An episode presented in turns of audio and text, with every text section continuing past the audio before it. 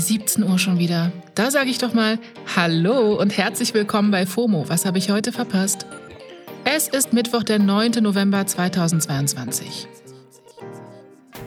Mein Name ist Esmin Polat und ich bin die Carla Kolumna der Timelines. Heute geht es um ein neues Emissionslimit, Mental Health Events bei Kati Hummels und wir haben Sprachis von Düsen Tekal zur Lage in Iran.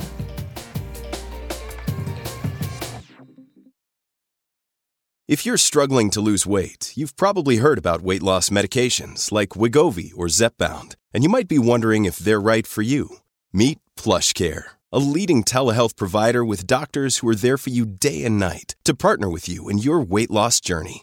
If you qualify, they can safely prescribe you medication from the comfort of your own home. To get started, visit plushcare.com slash weight loss. That's plushcare.com slash weight loss. plushcare.com slash weight loss. Los geht's, hier kommt der ultimativ schnelle Timeline Recap. Erstens. Gestern waren Midterm-Wahlen in den USA, die gelten als Stimmungsbild für die aktuelle Präsidentschaft und da werden das amerikanische Repräsentantenhaus und ein Drittel des Senats gewählt. Die Auswertung läuft noch. Stand jetzt, Redaktionsschluss ist bei uns 13 Uhr, gibt es noch kein finales Ergebnis. Was man aber schon mal sagen kann, ist, dass es bisher ganz schön knapp ist. Und das, obwohl alle gedacht haben, die Midterms werden ein klarer Home Run für die RepublikanerInnen. Wir melden uns morgen nochmal dazu. Bis dahin verlinken wir euch den Live-Ticker von der Tagesschau in den Show Notes. Zweitens, die EU-Staaten haben sich gestern Abend auf strengere Emissionsvorgaben geeinigt. Heißt, klimaschädliche Emissionen in Gebäuden, im Verkehr, der Landwirtschaft und Abfall müssen EU-weit stärker reduziert werden. Deutschland erhöht das Ziel zum Beispiel von 38 Prozent auf 50 Prozent. Wie streng die Ziele der jeweiligen Staaten sind, hängt unter anderem von der Wirtschaftskraft der einzelnen Länder ab. Also Deutschland kann sich Klimaschutz wortwörtlich leisten. Bis 2030 sollen die Ziele erreicht werden. Schauen wir mal. Drittens. I want to play a, real person, and I think for me, Britney. Das sagt Millie Bobby Brown in einer neuen Folge der Drew Barrymore Show. Sie würde nämlich gerne mal Britney Spears spielen. I don't know her, but when I look at pictures of her, I feel like I could tell her story in the right way and hers only. Du, das würde ich mir anschauen. Britney hat das scheinbar mitbekommen und ist not amused. Auf Instagram hat sie nämlich geschrieben: I hear about people wanting to do movies about my life. Dude, I'm not dead. Aber ich, ich bin dead und deceased nach dieser Antwort von Britney. Das war der ultimativ schnelle Timeline Recap. So, Freundinnen der guten Unterhaltung, fürs nächste Thema möchte ich euch mitnehmen in die glamouröse Influencerinnenwelt von Kati Hummels. Und dazu ein kleiner Disclaimer. Das hier soll kein Hate sein, aber wir müssen reden.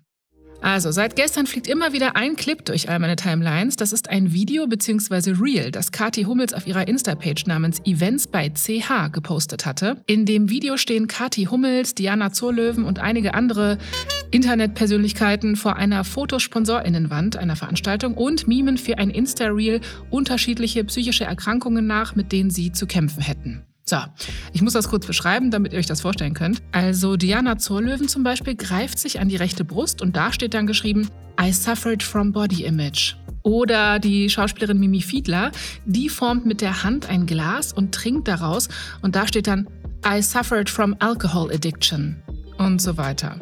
Einer spricht sogar von Depressionen und tut so, als würde er sich mit den Fingern in den Kopf schießen. Und über allem ist dann der Song Anxiety von Julia Michaels featuring Selena Gomez zu hören. Ja, also ihr merkt, cringe ist kein Ausdruck mehr. Hier wird's doch echt einfach nur geschmacklos. Das ist so ein klassischer Fall von nicht was besprochen wird, ist das Problem, sondern wie. Ja, die Meme-Maschine ist auch schon an. Hab zum Beispiel einen Tweet gesehen, da wurde ein Screenshot von dem Part im Video gemacht, in dem das Model Kim Nisto die Hände über dem Kopf zusammenschlägt und dazu geschrieben steht, I suffered from mental health. Ich wiederhole das nochmal. I suffered from mental health. Ja, wir alle, Kim. Jedenfalls hat die Person dann auf Twitter darüber geschrieben, wenn du psychisch zu gesund für deinen Freundeskreis bist. Ich verlinke euch den Tweet auch nochmal in den Show Notes, dann seht ihr das. Anyways, wenn man sich dann auf Kati Hummels Insta-Account umsieht, stellt man schnell fest, Mental Health bzw. psychische Probleme wirken bei ihr auf Instagram irgendwie, ich muss es so sagen, kommerzialisiert und bagatellisiert. Also vor einer Woche zum Beispiel hat Kati Hummels ein Foto von sich mit einer glitzernden Sonnenbrille gepostet und in die Caption das hier geschrieben. Wenn man eine Depression hat, ist oft alles schwarz-weiß. Derweil ist Farbe viel schöner. Doch wie bekommt man Farbe in sein trübseliges Gedankenkarussell? Ein Faktor, der helfen kann, ist Licht, Sonne. Let's Shine, Glitzer-Emoji. Sun and Soul Retreat bei Events by CH. Ja, und damit wären wir auch schon beim nächsten Punkt. Kati, die sagt, dass sie selbst mit Depressionen zu kämpfen hat, hat nämlich ein Retreat auf Rhodos ins Leben gerufen und dazu viele Posts gemacht. Und offenbar plant sie, dieses Retreat jetzt bald ihren FollowerInnen anzubieten. Zum Ende des Insta-Videos stehen übrigens auch alle nochmal vor der SponsorInnenwand und sagen: Stop it! Love yourself! Ja, Problem gelöst, ne? Nicht. Ja, wie gesagt, alles schön und gut. Ne? Ich sehe den Effort und ja, Kathi Hummels spricht halt in ihrer Sprache ein wichtiges Thema an, aber ein bisschen Sonne, kleines Retreat auf Rhodos oder Insta-Reels reichen nicht. Also bitte holt euch bei psychischen Problemen immer professionelle Hilfe. Kommen wir zum letzten Thema. Seit ein paar Tagen wird ein Post viel in den Socials geteilt, der ein Bild von einem staatlichen iranischen Fernsehsender zeigt. Darum geht's. Menschen, die nach dem Mord an Massa Gina Amini gegen die Regierung protestiert haben und deshalb festgenommen wurden, könnte in Iran jetzt die Todesstrafe drohen. Denn im iranischen Parlament haben offenbar 227 von insgesamt 290 Mitgliedern dafür gestimmt, die Inhaftierten hinrichten zu lassen. Es ist unklar, ob diese Hinrichtungen wirklich so passieren, aber davon könnten bis zu 15.000 Personen betroffen sein. Und auf den Socials sieht man den Post gerade viel, aber in internationalen Medien wird kaum bis gar nicht drüber gesprochen. Das ist fatal, das findet auch die Journalistin und Aktivistin Düsen Tekal. Das ganze Thema Iran war bislang ein einziger blinder Fleck in der Berichterstattung. Was dort stattfand, war den deutschen Medien höchstens mal eine Randnotiz wert. Inzwischen haben zum Glück einige deutsche Medien die aktuellen Schreckensmeldungen aus dem Iran aufgegriffen, vor allem dank prominenter exil-iranischer Stimmen hierzulande und vieler Menschenrechtsorganisationen. Ein weiterer Grund, man muss schon darüber sprechen, dass eine gewisse Krisenmüdigkeit vorherrscht. Ukraine-Krieg, Energiepreise, Klimakrise und die immer noch nicht bewältigte Pandemie als Hintergrundrauschen. Das darf man nicht unterschätzen. Dennoch, das Thema Iran ist sehr wichtig. Und ich sage es immer wieder. Es geht hier nicht nur um Tote. Es geht auch um eine Revolution. Und das ist hoffnungsstiftend. Das leben uns die Menschen dort tagtäglich vor.